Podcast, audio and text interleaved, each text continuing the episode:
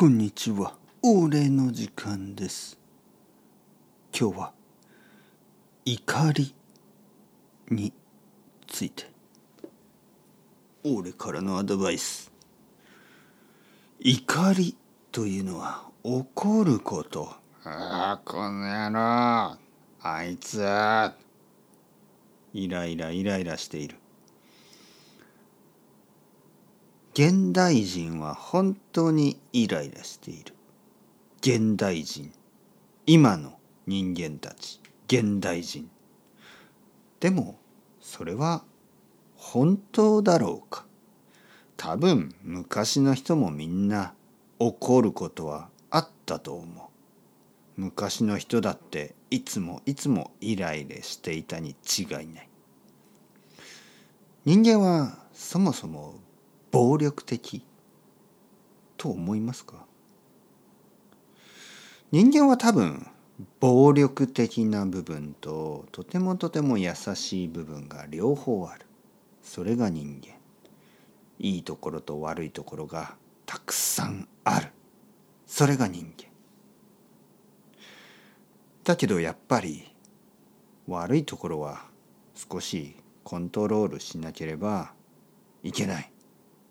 なぜかというと悪い気持ちはたくさんの人をもっと悪い気持ちにして悪い気持ちがどんどんどんどん広がってしまうから。怒りもそうで。何かイライラしているとついつい関係がない人に当たってしまう。当たるという。例えば僕が奥さんと喧嘩をして家の外に出て近所の人にイライラして「あああの人はいつもうるさい」そして「うるさいよ」と言って言われた人は多分またその家族に「うん、イライラする。そしてそれが次の人次の人次の人怒りはまるでウイルスのように広がっていく。これは止めなければいけない。じゃあどうすればいいか。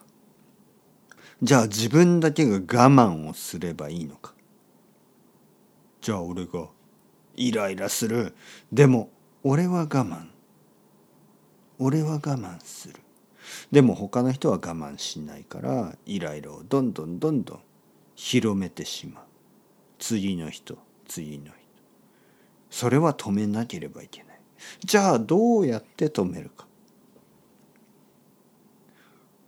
これはやっぱり怒りのコンセプトを考えた方がいい。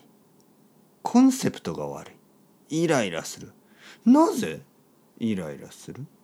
なんでイライラする必要がある？ムカつくから？ムカつくよりまずはその人を理解するようにしよう。なぜこの人は怒ったか。多分疲れている。多分お腹が空いている。奥さん多分疲れてないですか。奥さん多分お腹が空いてない。ということで料理を作ってあげよう。料理を作ってお風呂の準備をしてあげよう。お風呂から上がったらマッサージをしてあげよう。そんなことできますか？いややるべきですよね。それは本当にいい方法。僕たちは諦めてはいけない。暴力に諦めてはいけない。きっといい方法があるはず。そうやって考えられる人がたくさん増えてくるともっと世界は良くなるはずだ。